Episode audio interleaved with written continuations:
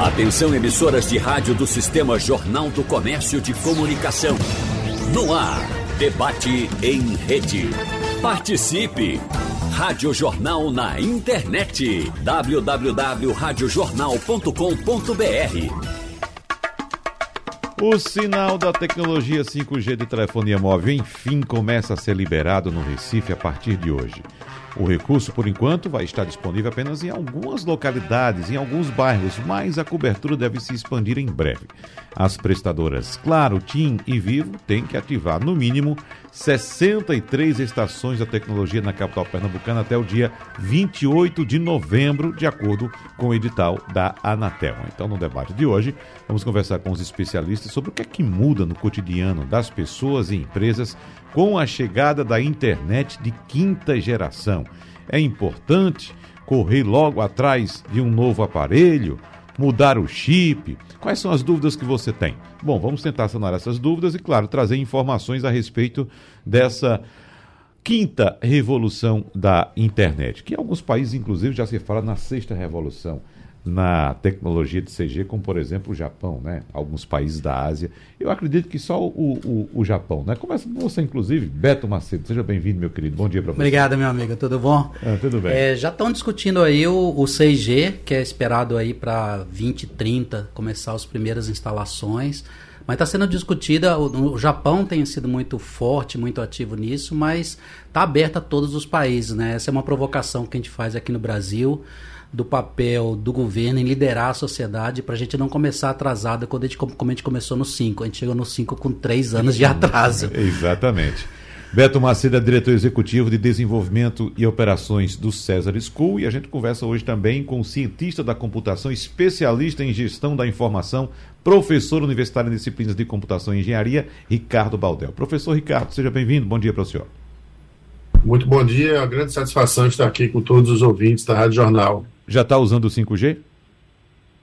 Ainda não, uhum. ainda não, ainda não. Pelo menos eu não senti a necessidade. Uhum. Né? Por isso que eu fiz ainda a, a mudança. Mas naturalmente é só uma questão de tempo mesmo. É, eu estou percebendo aí que no seu estúdio nós temos uma conexão excelente, né? Estou percebendo alguns instrumentos musicais aí também. Então, dá para fazer música já pela internet? Com a que nós temos agora? Não, com certeza. Uhum. Com certeza existem inclusive projetos desse tipo, onde as pessoas gravam das suas casas e é feita uma captura de tela, uhum. juntando já esses recursos. Então, uhum. tem algumas bandas lá no México mesmo, tem uma de, de um conhecido nosso, Ivantilo, que ele já faz isso. Ele faz, junta uma série de instrumentistas e cada um lá na sua cidade e a gente faz a gravação junto, né? É, muito bem. Vamos detalhar também como é que é feito esse trabalho, né? A gente recebe também aqui em nossos estúdios o especialista em inovação, fundador do primeiro laboratório de fabricação digital do Nordeste, o FabLab Recife, Edgar Andrade, mais uma vez com a gente aqui. Nesse dia que é importante para todos nós, né, Edgar Andrade? É um dia.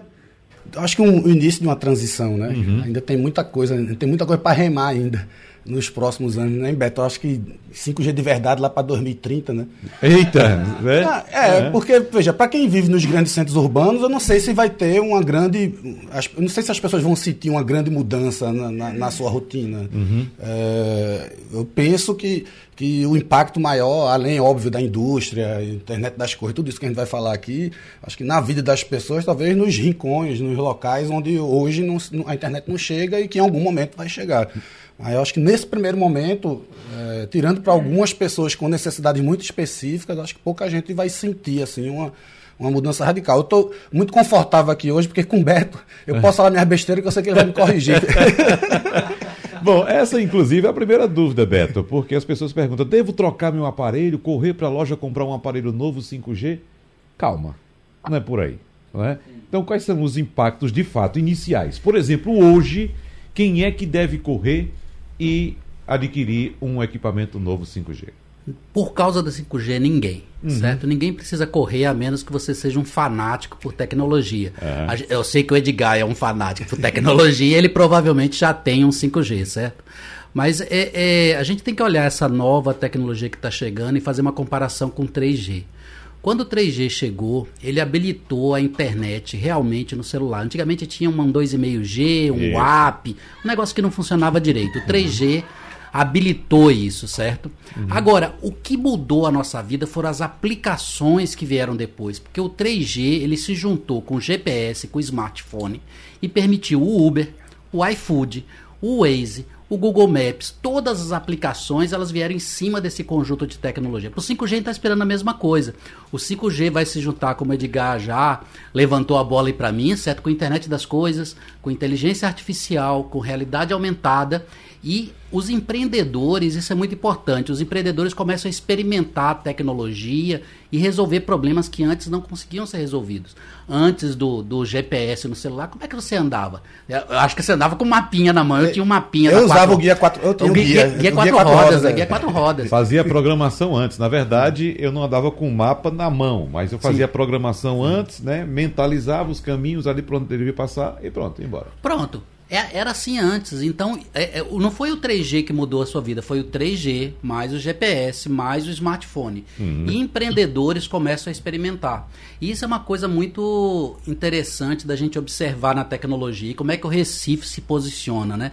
Nós temos um ecossistema muito rico aqui no Porto Digital, na cidade do Recife, para começar a experimentar essas coisas. E como eu falei para vocês, a gente está aí uns três anos atrás, a gente tem que correr, certo? Tem que correr por quê? Porque tem oportunidade para a gente fazer coisas que resolvam problema não só aqui de Recife, mas que resolvam problemas no mundo afora, tá? uhum. tá? É. Professor Ricardo é, Baldel, é, eu sou um desses fanáticos por tecnologia, citado aqui por Beto, mas deixo bem claro, apenas um fanático, não confunda com conhecedor de tecnologia, sou apenas um fanático, que inclusive corri semana passada para tentar encontrar um aparelho para mim, o 5G. Eu pensei, como é que eu vou chegar no início da semana debater o 5G com os especialistas sem ter o meu 5G à mão. Mas aí o fanatismo foi baixando a, a, a temperatura, eu fui pensando, fui colocando minhas necessidades, minhas demandas no papel e percebi, não, não vai me servir de nada por enquanto. É? Então, o que eu tenho hoje, inclusive uh, do ponto de vista de estúdio, fora daqui, remotamente, bem parecido com o do senhor, professor, me, me atende muito bem. Então, é como, como disse Beto Macedo agora, vamos ter calma, observar o mercado primeiro, não é isso? Exato, Wagner. E, particularmente, inclusive, queria registrar também que eu sou um admirador do trabalho de Edgar lá no Fab Lab. a gente também trabalha com um laboratório de inovação. E é muito daquela coisa de quem trabalha com inovação é, é, fica muito naquela de juntar pontas. Né? O que é que eu posso fazer com isso? O que é que eu posso fazer com aquilo? Na sexta-feira passada, eu fiz um brainstorm com meus alunos na sala numa disciplina de projeto de produto, que basicamente a ideia foi o que é que a gente consegue fazer? Pense num problema e me traga uma solução. E o que aconteceu? Eles trouxeram 15 soluções que a gente vai trabalhar nas próximas aulas, justamente procurando desenvolver. Por exemplo, são coisas simples, mas que fazem a diferença.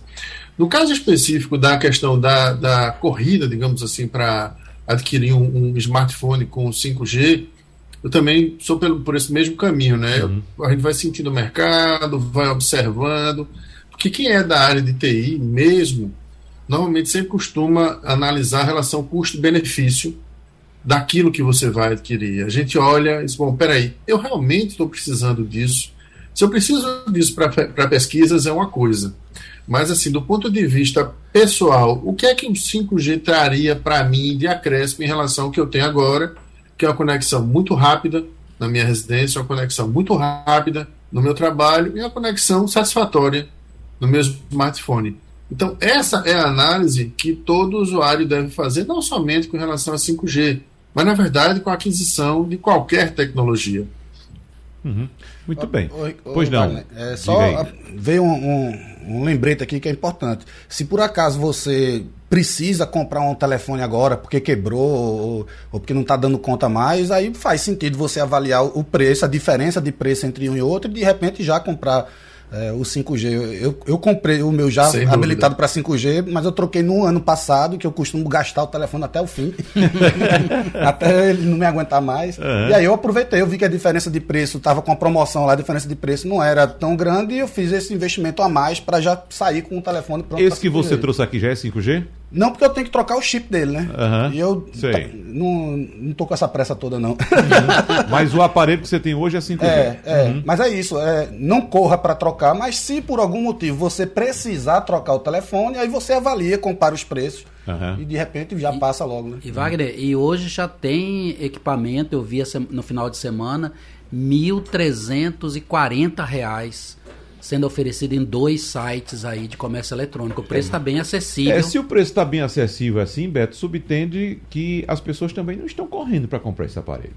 Né? Porque se o mercado tivesse aquecido, certamente os preços estariam mais altos. Me parece que esse preço é bem linear com os preços praticados com o aparelho de 4G. É, é, é, é bem, é bem próximo. Uhum. Eu, acho, eu acho que menos do que a vontade, eu acho que a gente está passando um momento difícil na, na economia como um todo, certo? Então as pessoas estão mais é, temerosas de gastar, certo? Talvez se elas estivessem procurando de- pudesse estar um pouquinho maior. Mas já são, como eu disse a você, o, o, o 5G já está espalhado no mundo. Então o telefone já começa a cair de preço, entendeu? Então no mundo inteiro o telefone tá caindo de preço, caindo de preço, caindo de preço. Então a gente chegou aí em 1.300, acho que o pessoal tá querendo aproveitar essa onda do lançamento do 5G para esvaziar um estoque, entendeu? Ô Beto, e do ponto de vista de tecnologia do aparelho, não tem uma mudança radical do 4 para o 5G, né? Então, Não. nada justificaria o, o, o 5G ser muito mais caro do que, do que o anterior. né? Exato, exato. O- o- os equipamentos top, ele mudam muito. Tem o 5G, mas tem uma câmera muito boa para você que trabalha com, com, Com mídia. vídeo, Isso é, é, isso. muito importante. É. E um processador rápido.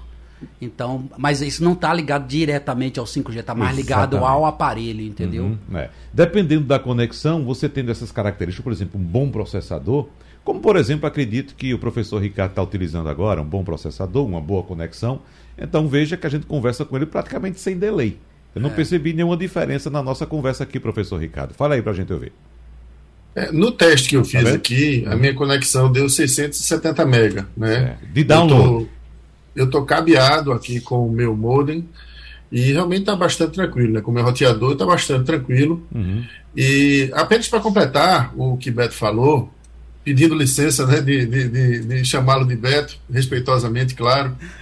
É, você tem uma ideia, enquanto isso, eu estava dando uma verificadinha aqui no, num dos sites. E, por exemplo, a gente tem modelos desde o Samsung Galaxy A23 por 1.333 reais, até, por exemplo, o Galaxy Z Fold 2 por 12.599 reais. Isso falando do Samsung, né? Tem diversos outros aqui. Motorola, por exemplo, na faixa de 1.799. O, o, o, o iPhone nem se fala, né? iPhone a gente sabe que é um outro nicho de mercado. A gente tem o iPhone 13 Pro Max, por exemplo, na faixa de 7.500 reais. Então, tem aparelho para todo tipo de gosto, para todo tipo de bolso. E, naturalmente, é, é, é o que a Edgar falou. A gente deve fazer uma análise se realmente vale a pena. O meu smartphone aqui ele já vai com quase quatro anos. No dia que a manutenção dele realmente não se justificar, eu vou pular para o 5G, ou se antes aparecer a necessidade que realmente justifica essa troca. É, e é bom lembrar também que esse é o preço do aparelho em si. As operadoras fazem promoções, a partir, claro, de um- uma vinculação, um contrato, né? Isso uma- uma- o que eles chamam de fidelidade por 12 meses, que esse preço pode cair. Mas assim, como Edgar citou, como o professor Ricardo citou, não há necessidade de correr agora para fazer essa troca desse aparelho, né, Edgar? É, inclusive, para pagar 12 mil no telefone, ou a pessoa é muito fanática ou é muito besta, né? Não, e, e- e outra coisa, é bom, a- as pessoas pensam assim, claro, existe um mercado, existe um mercado também de vaidade, de luxo, Sim, sim. né, que as pessoas Exato. pagam aquele valor, compra porque é caro. né? Vou comprar isso aqui porque isso aqui é mais caro, que eu quero estar no meu grupo ali mostrando que eu tenho o Exato. aparelho mais caro. Mas até o que eu falava aqui cedo, aqui hoje, na discussão sobre o 5G no Passando a Limpo, dizendo, olha, você, o melhor aparelho do mundo é aquele que te atende. É o que você Exato. precisa. Né? Então, se um de mil reais te atende, beleza. Não precisa comprar o de 10 ou 12 mil reais, né, Edgar? Total. E outra, outro lembrete importante, é, na hora de trocar o aparelho, leve o seu antigo. Muitas vezes as operadoras não divulgam, mas é, você entregando o seu telefone antigo na loja tem um desconto no, no- no novo. Se eu não me engano, no último que eu, que eu troquei, eu tive um desconto de 400 reais, eu acho. Eu deixei um, um- o velho lá e peguei, e peguei o novo. Mas o velho também já estava totalmente esgotado. Tava esgotado. Tava Cansado, esgotado. cansado, É. cansado. Eu gasto miserável até o fim. Não tinha, não tinha mais o que fazer. Mas, gente, evidentemente que é um ponto importante, a gente tem que trazer essas amenidades, essas informações iniciais, que é uma demanda muito grande do nosso público. Mas vamos lá entrar na questão fundamental, Beto Macedo. O que é que o 5G vai mudar em nossas vidas? Eu queria trazer temas como, por exemplo, segurança, como medicina, mobilidade. O que é que você pode apontar mais? Veja, Wagner, eu acho que o 5G combinado com as tecnologias que a gente já falou, é, internet das coisas, é, inteligência artificial, metaverso, realidade aumentada, que o pessoal acha duas palavras para a mesma coisa, certo? É, ele vai mudar muita coisa em todas as áreas, certo? Como foi aquela combinação que eu lhe falei do 3G mais. É, é, como é o nome? GPS uhum. mais smartphones. Então, essa combinação de tecnologia tem um potencial para mudar diversos setores. Mas os setores que eu tenho mais expectativa que a gente consiga achar aplicações realmente que mude a vida do nosso cidadão é em duas. Educação e saúde, uhum. que é o grande problema que a gente tem no nosso país. A gente tem o potencial com essa nova tecnologia, certo? com o tempo, com a experimentação, da gente realmente fazer chegar a educação e saúde na mão da população da gente a um custo muito mais barato. Uhum. Então existem diversas possibilidades. A gente já viu na pandemia, quando a gente foi obrigado a ficar em casa, certo? não, não é, é par, parcialmente em casa, que a gente fazia é, consulta pelo telefone. Era a melhor das consultas? Não, mas uhum. funcionou, resolveu diversos casos. Imagine que você tem isso em larga escala para um conjunto de, de consultas que você não precisa fazer um toque, um exame mais detalhado. Isso já ajuda a gente a é, diminuir a sobrecarga no sistema de saúde. Então uhum. a gente tem a expectativa que saúde e educação sejam os grandes setores. Agora, logística é um que com certeza vai se beneficiar de uma, de uma qualidade maior da, da rede de comunicações. Teremos, no seu entendimento, já a presença mais próxima de, por exemplo, transporte autônomo, caminhões sem motorista? Ah. Isso aí demora um pouco ainda, eu acho. Eu acho que mesmo nos Estados Unidos eles estão repensando os tempos disso. Você tem diversos níveis de carro autônomo, né? E até agora, nem lá nos Estados Unidos a gente vê o avanço do jeito que algumas pessoas esperavam. A gente vê que ainda tem um espaço para tecnologia. O, o, o carro autônomo funciona num ambiente controlado num ambiente desse de rua, nem nos Estados Unidos funciona, imagine no nosso, que de vez em quando passa uma carroça na eu, frente. Eu queria ver um caminhão um sair de Abreu e Lima e chegar em prazer então... sem motorista. Quero ver. É, né? mais fácil, é mais fácil ele sair da Terra e chegar na Lua do é. que chegar em prazeres. Ah, sem dúvida. Agora, professor Ricardo, suas expectativas, claro, a gente está falando aqui do que pode vir a acontecer no futuro, inclusive nessa questão do, do transporte autônomo, da logística seria uma solução fantástica para os Estados Unidos. Veja só que os americanos estão contratando de qualquer parte do mundo motoristas, porque não há mais motorista disponível para atender a demanda norte-americana de cargas. A gente sabe que é um país que privilegia também o transporte rodoviário. Tem um transporte ferroviário, um pouco mais que o Brasil, mas o privilégio é de fato para o transporte rodoviário. Falta motorista, mas os Estados Unidos, segundo Beto Macedo, não estão ainda adiantados nessa questão do transporte autônomo de cargas, professor Ricardo. Exato. A, a, grande questão é justamente a relação custo-benefício e os riscos associados. Porque a adoção de toda tecnologia ela vai trazer necessariamente os benefícios, mas ela também traz os riscos. E principalmente, conforme o Beto falou, tem ainda uma área que precisa é, é melhorar bastante. É, a gente teve situações onde carros com reconhecimento é, é, é com reconhecimento ambiental, por exemplo, acabaram atropelando pessoas. Uhum. Lembra né, o caso daquele Isso. caso lá da, do carro da Tesla, por exemplo, que houve um atropelamento. E em razão disso, assim, a tecnologia ela vai ainda, é, ainda precisa melhorar bastante com diversos aspectos, que no ambiente controlado, conforme o Beto falou, é uma coisa, né?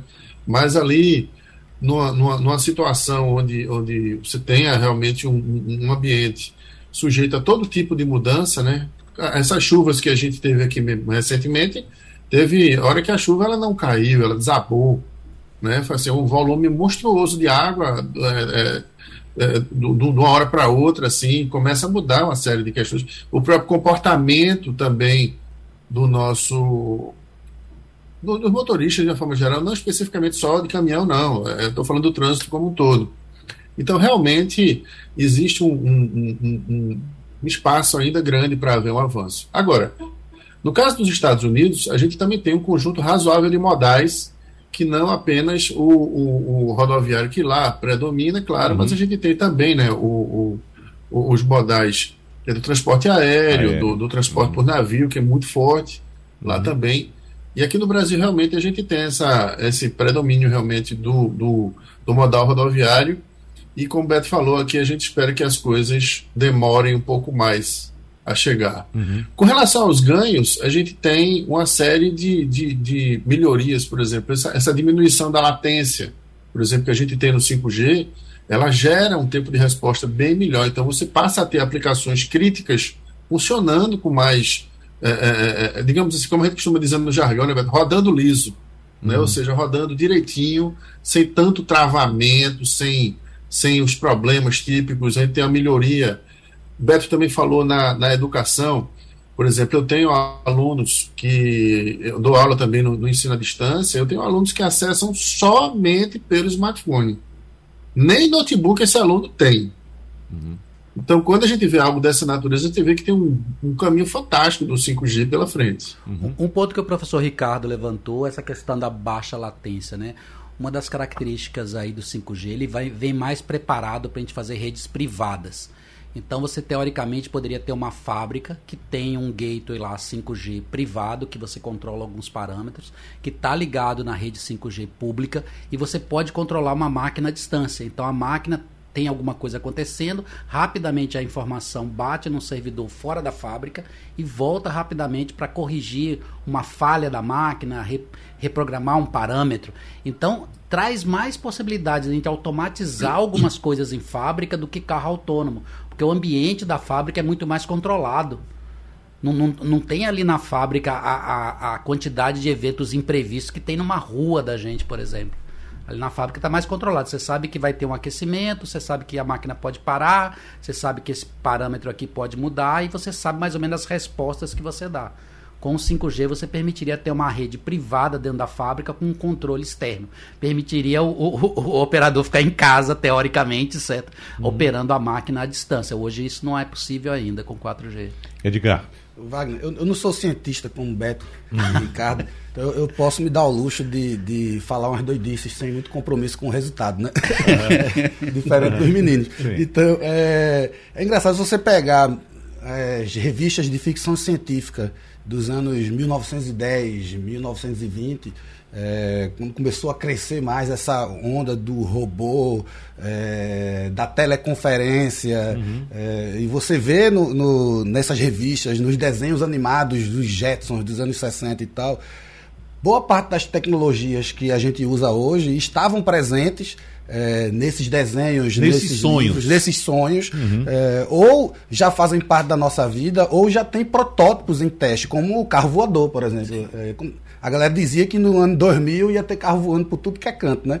Não tem ainda, mas, por exemplo, a Embraer tá, já está com um protótipo do IVE, que é uma mistura de drone com helicóptero, que promete em 10 anos ser tão barato quanto o Uber para você andar numa cidade como São Paulo e de um ponto a outro, sabe?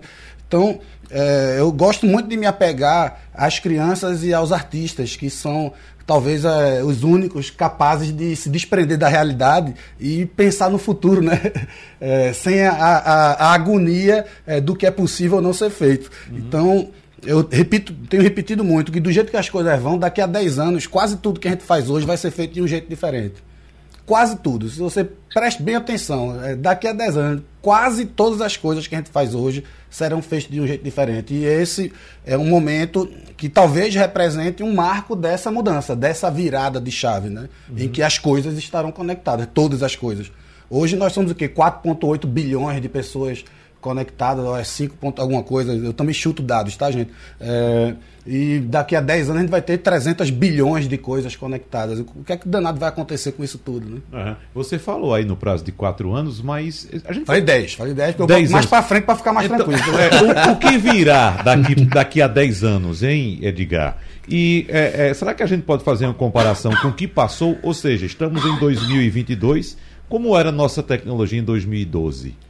É? Não vou mais, como era em, em 96. Quem, quem tá ouvindo a gente aqui? Quem não, reconhece é esse barulho? É.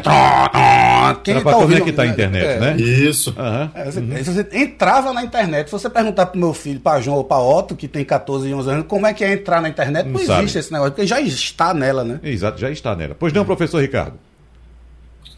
Edgar falou uma coisa, por sinal, Edgar, é, é, é, o mesmo nome do meu filho também, que é o nome do meu pai, que Opa, por sinal era um fã hoje de, de Geraldo, seu também, Wagner, aqui Obrigado. na Rádio Jornal. Uhum. Edgar falou uma coisa fantástica, que olhe muito para os artistas, olhe muito para as crianças. Foi isso, por exemplo, que o engenheiro da Boeing fez quando o filho dele fez um aviãozinho de papel e dobrou a ponta. E fazendo isso, ele observou e notou que aquilo ali diminuía a turbulência na ponta da asa do avião. E com base nisso, os aviões da Boeing começaram a sair com aquela pontinha arrebitada no canto. Então é a mesma coisa. Você às vezes quer olhar diferente para o mundo, olhe para o que uma criança está propondo.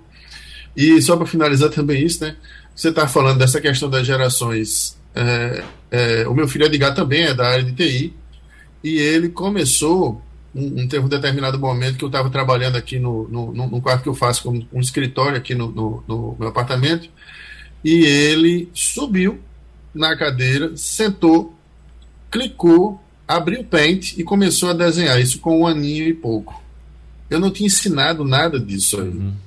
E essa é a geração que a gente chama de geração dos, dos, dos nativos digitais. Uhum. Aconteceu uma coisa dessa recente, eu estava com. Tô, foi ali no, no Hipercenter Casa Forte. Não sei se posso estar falando nomes de empresa, mas enfim. Já falasse umas sete marcas. Lá, já. Começa a ligar para depois. É. Aí, é. um amigo meu estava lá tentando lanchar com a filhinha no bolso, com, com a filhinha no braço, hum. né? Aí eu olhei para ele e disse, cara, me dá ela aqui que eu seguro ela um pouquinho. Aí ela ficou no meu braço enquanto ele lanchava, ela colocou a mão, puxou meu celular que estava destravado, abriu, deu um cliquezinho no YouTube, foi lá e procurou um daqueles desenhos lá, tipo Dora Aventureira, Peppa Pig, enfim. Uhum. Aí eu perguntei a ele, ela, tu ensinasse isso a ele? Ele fez, não, não ensinei nada disso não, ela, ela aprendeu observando. E é essa geração que, sem sombra de dúvida, ela vai estar bem imersa em tudo que o 5G pode trazer para gente. É. Temos muitos pontos a abordar durante essa conversa, que se encerra daqui a meia hora, mas o professor Ricardo trouxe um ponto importante, que é a questão da, da, da interação dos jovens, principalmente crianças, com as novas tecnologias. Eu sempre cito aqui, professor Ricardo, que uh, há algum tempo, quando as telas surgiram nos smartphones, ou os smartphones surgiram, né, que trouxeram as telas de, do, do, do, do toque, a, as propagandas invariavelmente dos produtores de smartphones traziam tela intuitiva.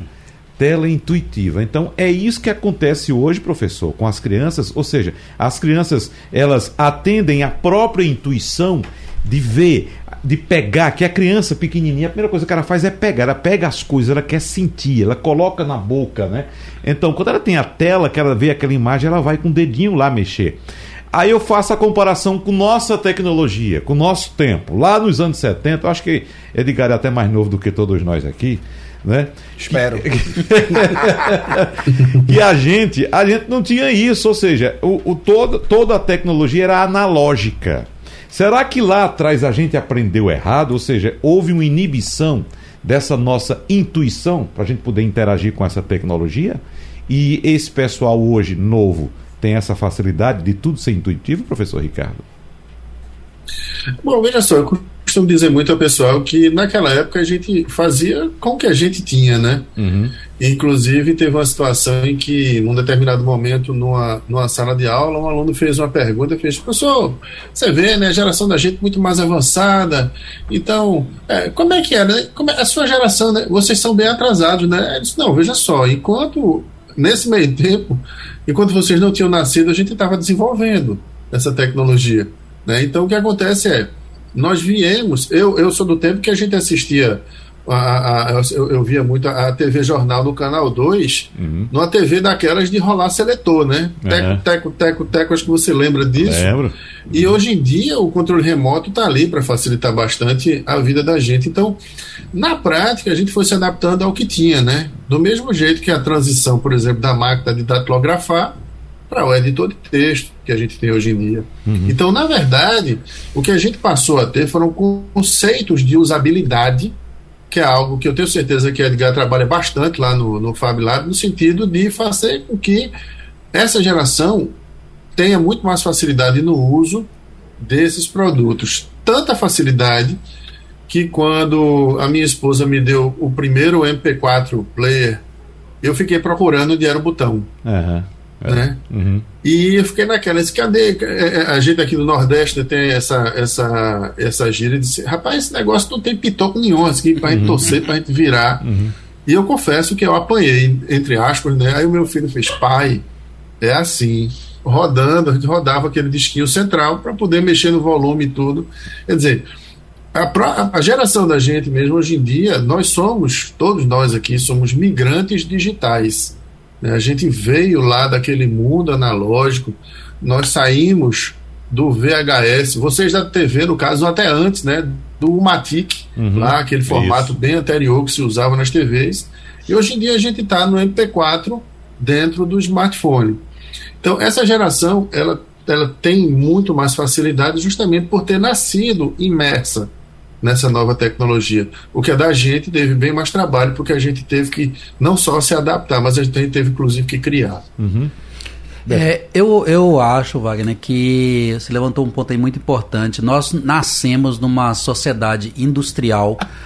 A gente tinha um design de produto que era muito físico. E ele, o físico tem diversas limitações. Você fala, não, uma tela de tocar é física também, mas é, uma, é físico, mas é digital, entendeu? Ela permite você é, criar um- um- uma experiência de uso maior do que um produto físico. Você volta lá na televisão, o que, que a gente tinha? Tinha um seletor, era aquilo que dava pra fazer para trocar de canal. Era ruim de madrugada aquilo. Acordava todo mundo em casa. Né? Cada eita, o teco, teco, teco, teco. É, mas era o que, mas, mas era um des- já era um começo. Aquele botão ali foi pensado a partir da experiência da gente em lidar com coisas físicas.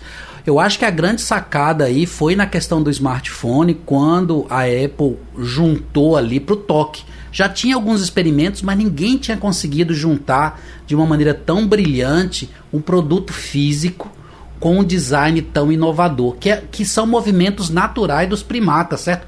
Tem aquela brincadeira do, do Madagascar, A né? né? O, o- o polegar opositor, né? Os primatas têm o polegar opositor, então permite fazer, a gente fazer uma série de movimentos com a mão que a gente não conseguia fazer nos produtos industriais clássicos. Então acho que essa foi a grande sacada. O design começou a se fundir com o design industrial e com a engenharia e permitiu criar esse tipo de coisa, que é muito natural para os meninos, mas é natural para a gente também, porque a gente também foi criança, a gente também usou os dedos para massinha de modelar essas coisas, só que a gente se esqueceu.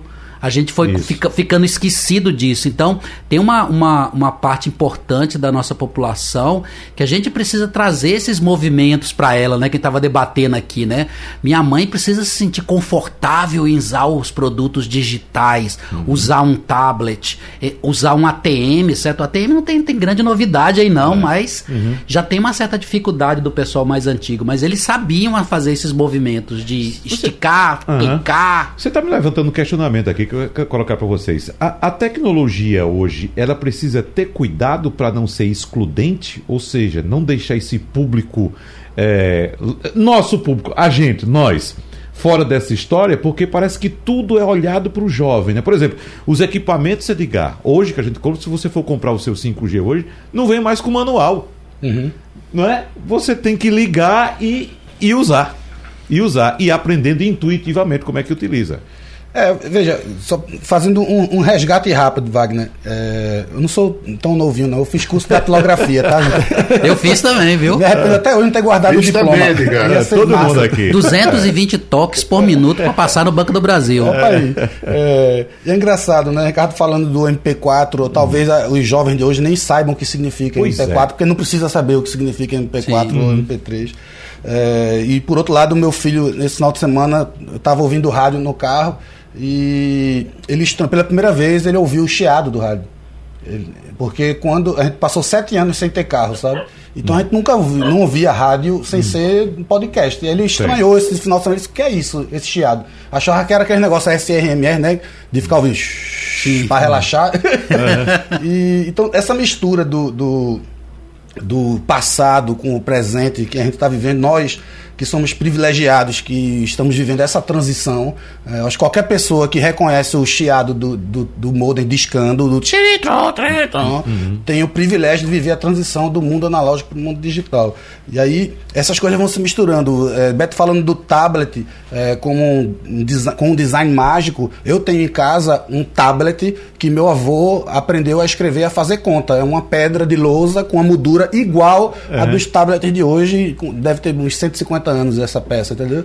Não, tá capeste, mas certamente mais de 100 anos, é. mais de 100, 110 anos. Então, é, acho que o, o, ponto central dessa transição é a gente tentar cada vez mais criar um ambiente confortável para que as pessoas não saibam das coisas. Uhum. Eu acho que a, a, maior pressão que a gente precisa derrubar é essa, porque a nossa geração, a, acho que a geração acima da nossa, meus pais, os pais de vocês, provavelmente sofreram muito mais a pressão do ter que saber tudo, do ter que, ah, eu tenho que saber mais do que filhos, eu tenho que educar meus filhos e, e talvez ah, o que precisa mais se desprender é dessa agonia de saber tudo.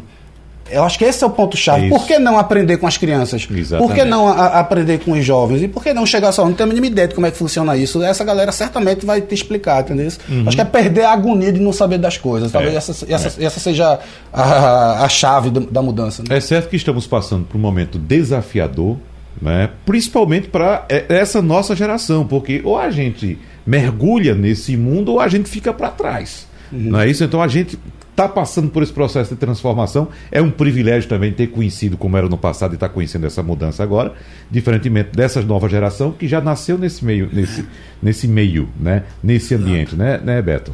Exato, e, e, e, é, o Edgar falou muito bem que são é, um processo de experimentação que não precisa de manual, mas eu acho que o pessoal mais velho que a gente sente uma, um medo às vezes, uma, é, é um desconhecido. O que eu acho que a gente tem que trabalhar é ajudar eles a. Não tem, não tem nada que você possa fazer aqui que vá danificar nada. Use, experimente.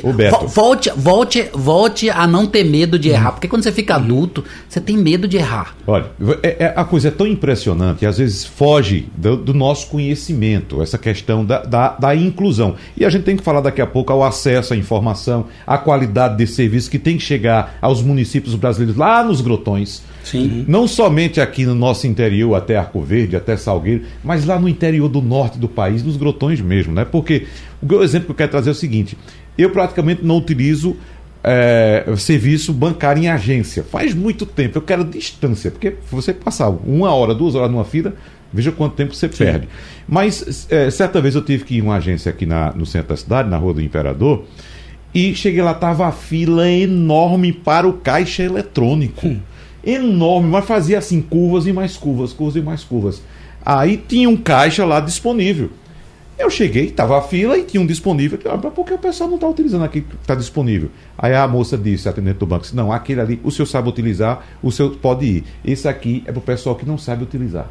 Que tem uma Veja só, ajudando. aí fica um funcionário do banco para ajudar na, na, na, na, na lida, né? no manuseio de um caixa eletrônico. Há quanto tempo nós temos caixa eletrônico no Brasil? Esse exemplo é, é? absurdo e fantástico ao mesmo Veja tempo, só, pois é. Uhum. Ele é o exemplo de que não existe ainda o acesso, a democratização do acesso à informação. Isso.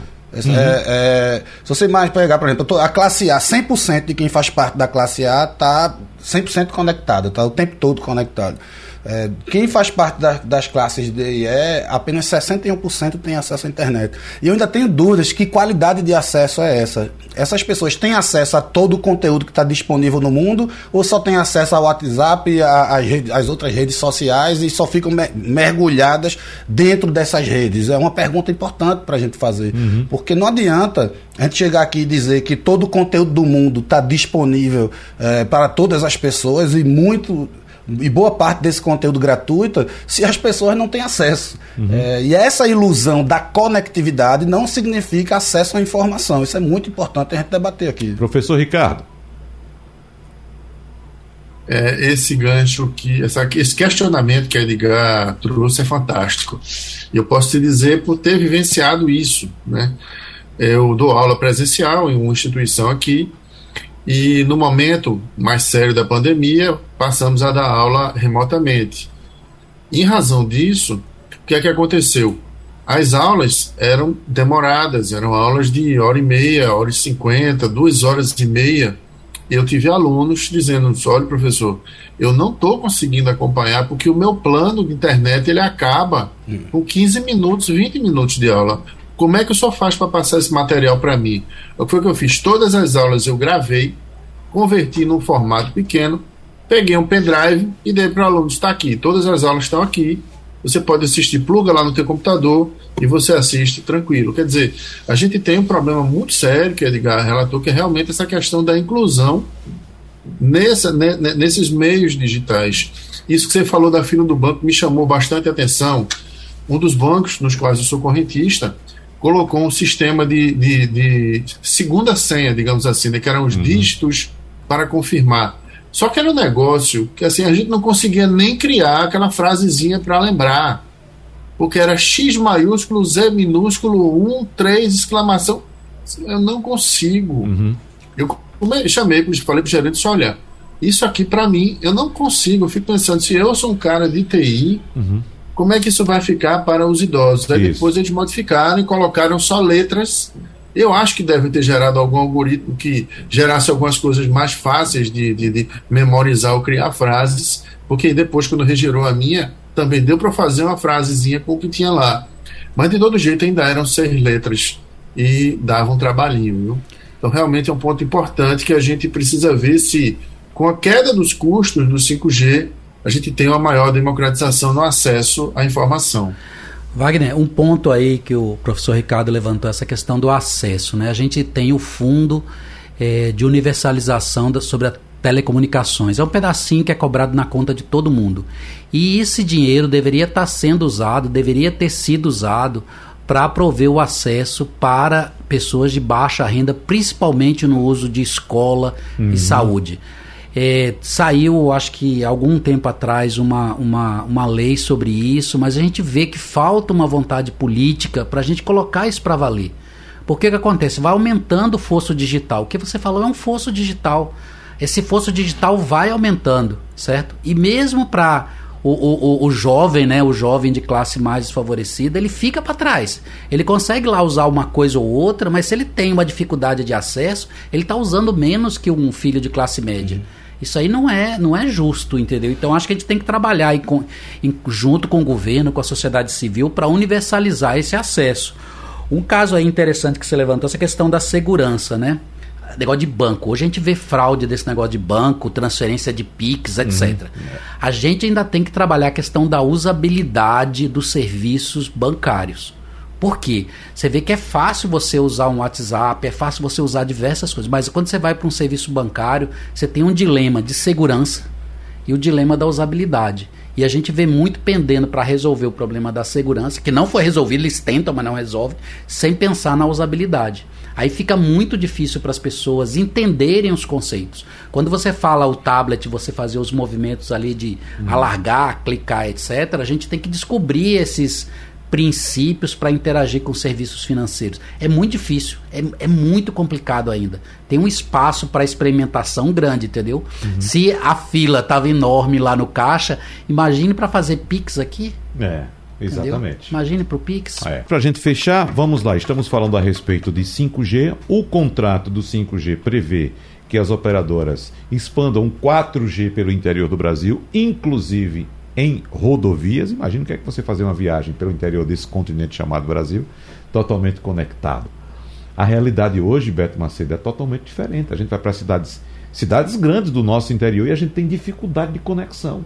Passamos pela pandemia, o que a gente deveria ter investido em termos de conexão para levar educação para os estudantes do interior desse país que ficaram sem aula durante vários meses. Veja que prejuízo né, porque não tínhamos o um mínimo de qualidade nas nossas conexões.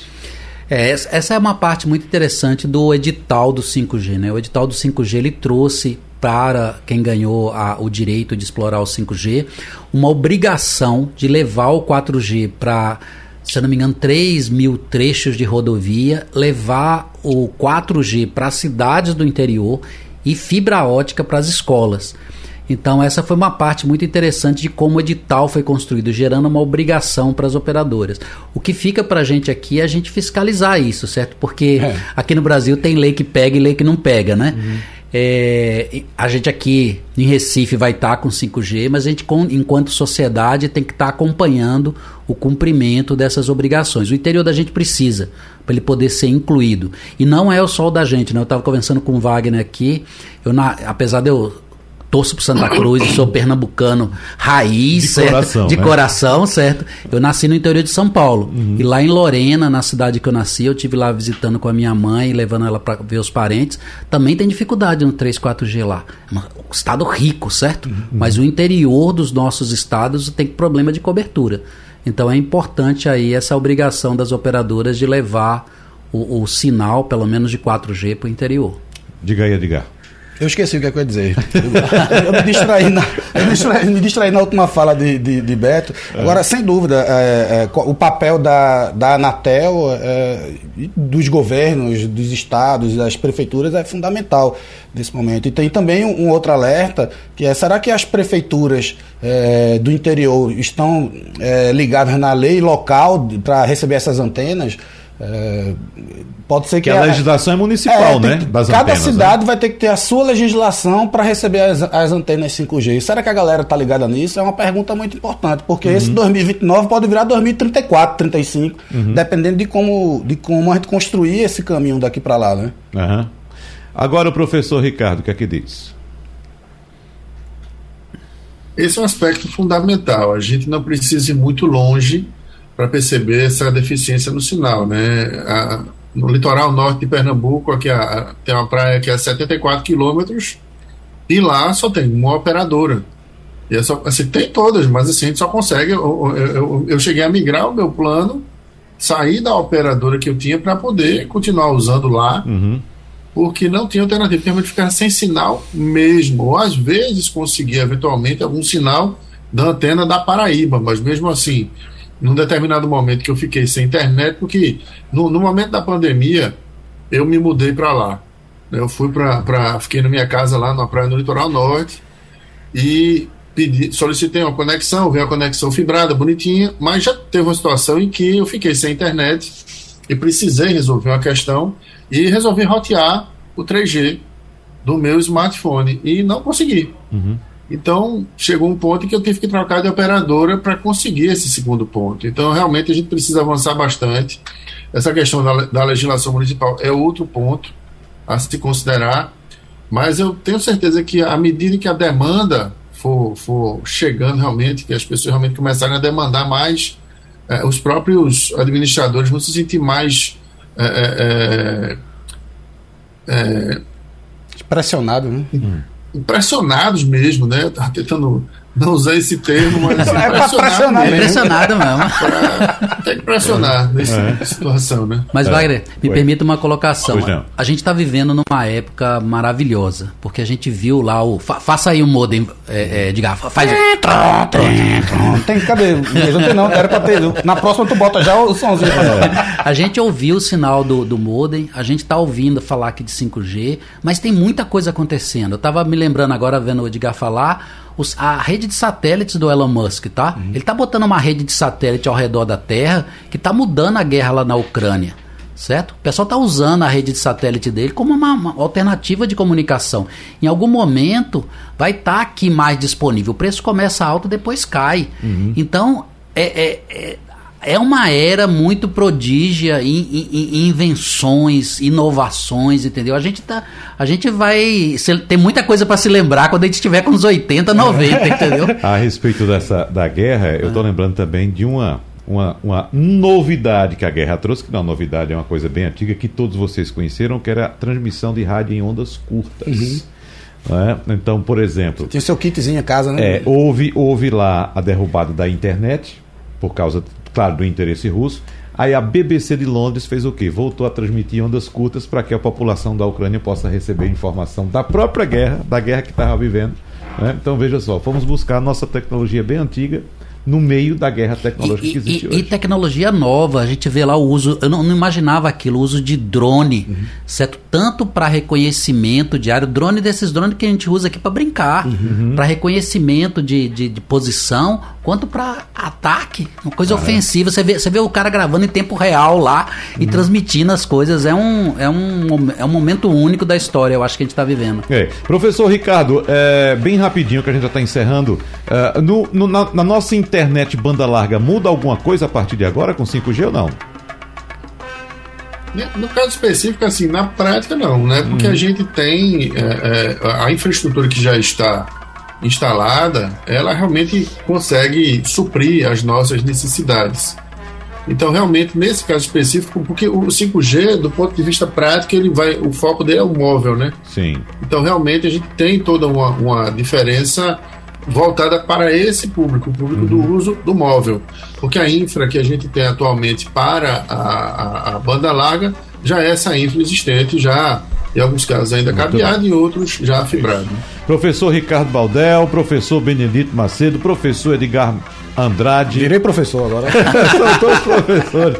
Muito obrigado pela participação de vocês aqui no nosso debate importante nesse marco histórico que a gente está reunido aqui, tentando democratizar a tecnologia, né? Já que existe um público muito grande que tem pouco conhecimento e é bom a gente trazer essa linguagem leve que vocês trazem aqui para a gente tentar falar de um modo mais tranquilo sobre o que está acontecendo no planeta. É, e, e, Beto jogou essa, essa, essa puxadinha do momento fértil para inovação, para invenção, que vai ter que ter um outro encontro para falar sobre Vamos isso. Fazer né? isso sem dúvida. E quando ele puxa também a história do medo de errar, acho que para quem está ouvindo a gente que é dessa nossa geração de 40 e poucos anos uhum. para cima, exatamente. Perder o medo de errar é fundamental para começar a fazer as coisas de um jeito diferente. Vamos lá, pessoal. Muito obrigado mais uma vez. Tchau, tchau e até a próxima.